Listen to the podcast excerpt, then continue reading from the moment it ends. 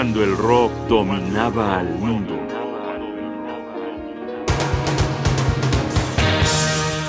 El santo grial del rock progresivo.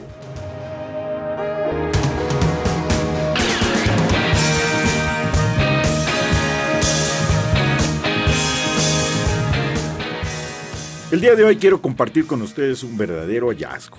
Vamos a ir a 1968 para conocer uno de esos discos que se me habían escapado de las manos durante decenas de años. Una especie de santo grial del rock progresivo del que había leído mucho pero que no había podido conseguir ni escuchar. Se trata del disco The Cheerful Insanity of Gilles, Gilles and Fripp, un curioso experimento que puede ser traducido como La graciosa locura de Gilles, Gilles y Fripp.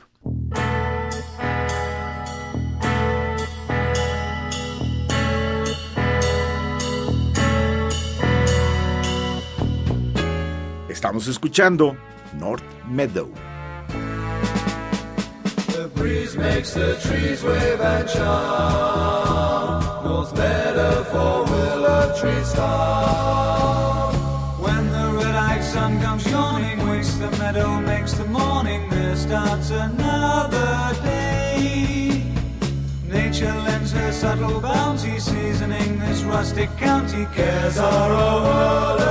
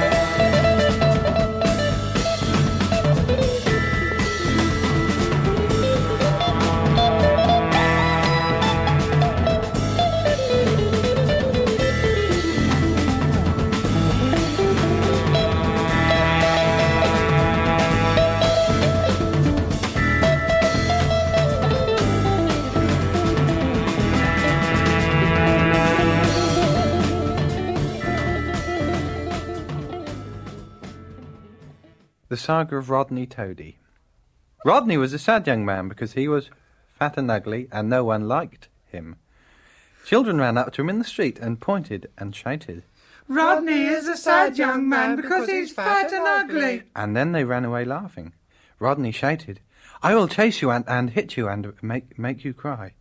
But as Rodney was so fat, he could not run fast enough, and the frustration of complete impotence made him even sadder. Gilles, Gilles and Fripp son los hermanos Peter Gilles, bajo y voces, Michael Gilles, batería, y el guitarrista Robert Fripp. Si alguna vez escuchaste hablar de un grupo antes de la formación de King Crimson, donde experimentaron con lo que no debes hacer a la hora de lanzar un disco, es precisamente esta música y este disco que estamos escuchando. A continuación la canción One in a Million. Runs a little shop with a room at the top and a mortgage all around it. His little lady will be 53 on Monday and his only son's in the Navy.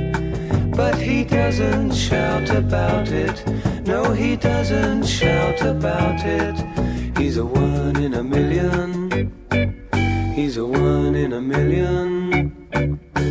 He runs a little shop with a room at the top, the advertisements around it. He's very content with the things at the moment, except the yellow line by the pavement. But he doesn't shout about it. No, he doesn't shout about it. He's a one in a million. He's a one in a million. He's lucky and happy just because the battle's not for him to fight. He doesn't have a cause. Perhaps he's wrong, perhaps he's right. He runs a little shop with a room at the top and he parks his car behind it. He's insured for a couple of thousand and he's almost due for a pension. But he doesn't shout about it. No, he doesn't shout about it. He's a one in a million. He's a one in a million. He's lucky and happy just because the battle's not for him to fight. He doesn't have a cause. Perhaps he's wrong, perhaps he's right. He runs a little shop with a room at the top and a mortgage all around it. His little lady will be 53 on Monday, and his only son's in the Navy. But he doesn't shout about it. No, he doesn't shout about it. He's a one in a million. He's a one in a million. He's a one in a million. He's a one in a million.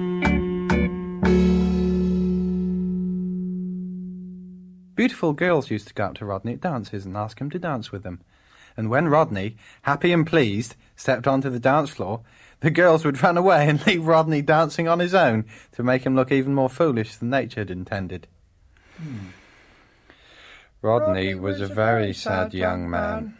El disco relataba a la manera de los álbumes conceptuales dos historias de dos personajes en concreto. En el lado A del LP, el que estamos escuchando, se nos cuenta la historia de Rodney Toddy, un niño de 12 años que está muy triste porque es gordo y feo, pero tiene un extraordinario oído. El lado B estaba dedicado a Just George, una especie de monólogo donde se cuenta la historia de un hombre más que común.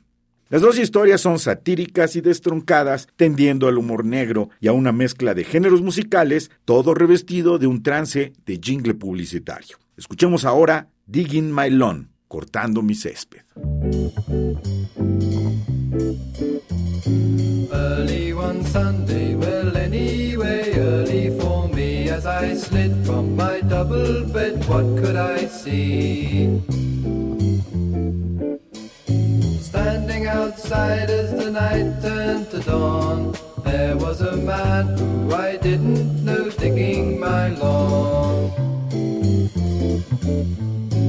Was it her husband I pondered, or was he a crook? Why was he taking car numbers down in a book? I started to ring and I rung 99. Nine, you must not, she said.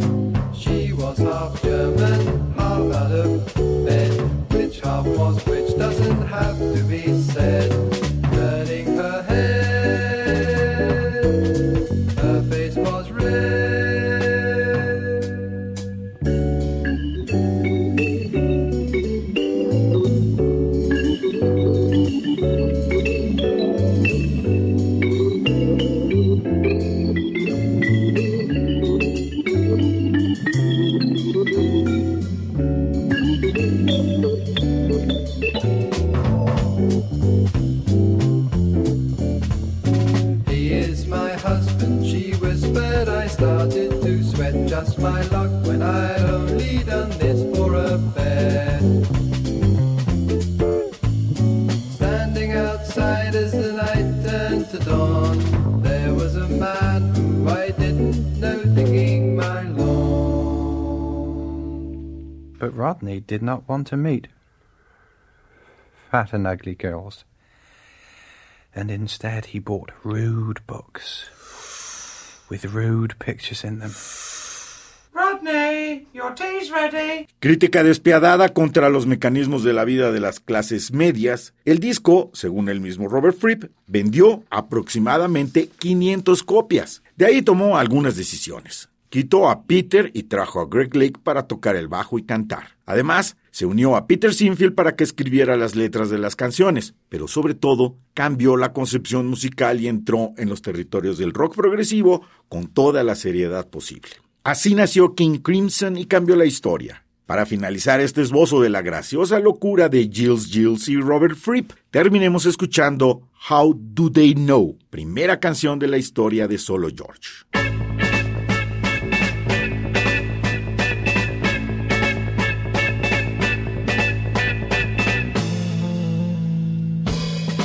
When you stop and ask which way do we go, and they all say follow me. How do they know? So you follow on and stumble and fall, and the voice says, Ah, who's he?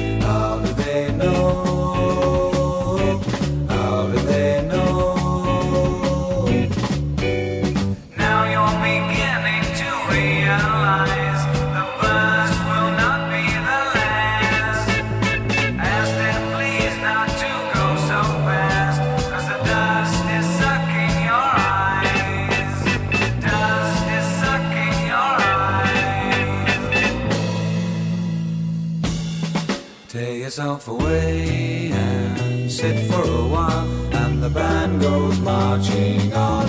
How do they know?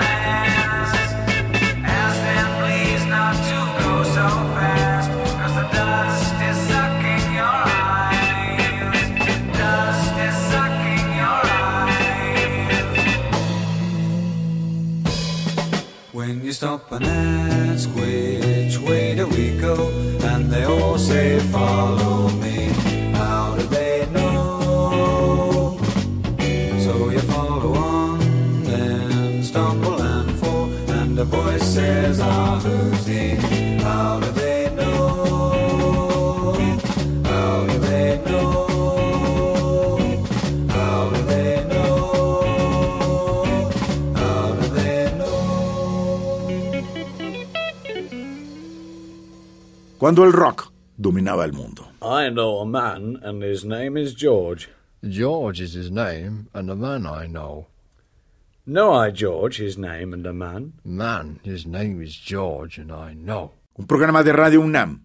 Producción y realización Rodrigo Aguilar. Guión y conducción Jaime Casillas Ugarte.